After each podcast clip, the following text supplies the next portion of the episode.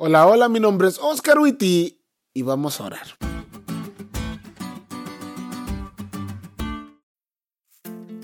Feliz semana, chavos. El versículo de memoria de esta semana es una oración hermosa, pero también es una oración que sale de un corazón desesperado. Oye, Señor. Oh, Señor, perdona. Presta oído, Señor, y hazlo. No tardes por amor de ti mismo. Dios mío, porque tu nombre es invocado sobre tu ciudad y sobre tu pueblo. Daniel 9:19. Espero que al aprenderte este versículo esta semana tengas la plena seguridad que tenía Daniel, que Dios siempre escucha las oraciones de sus hijos. Amigos, la oración. Dicen que la oración es el respiro del alma y en las últimas semanas he tenido que orar en situaciones extremas. No sé si en algún momento te has sentido como ahogado, como que estás pasando por una situación tan terrible que hasta te falta el aire. Bueno, te prometo que cuando estás así y oras, es como si volvieras a respirar. Daniel estaba pasando por una situación así.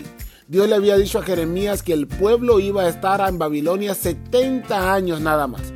Y al estudiar la Biblia, Daniel quiere creer eso. Solo que Dios le había dado una visión que abarcaba 2300 años. ¿Ahora entiende su preocupación? Sabía que si Dios había cambiado de opinión y decidía dejarlos tanto tiempo, era justo por todos los pecados del pueblo. Pero ahorita no apelaba a la justicia de Dios, sino al amor y la misericordia divina. Cuando el panorama era para nada alentador, Daniel hace algo que sabe hacer bien y algo que ya estaba acostumbrado a hacer, orar. Durante esta semana no solo veremos que Dios verdaderamente responde a las oraciones, sino también que Dios siempre tiene su oído inclinado al clamor de sus hijos. Así que si algo te está quitando el sueño o la sonrisa, ora. Dios está tan lejos de ti como tus rodillas del suelo.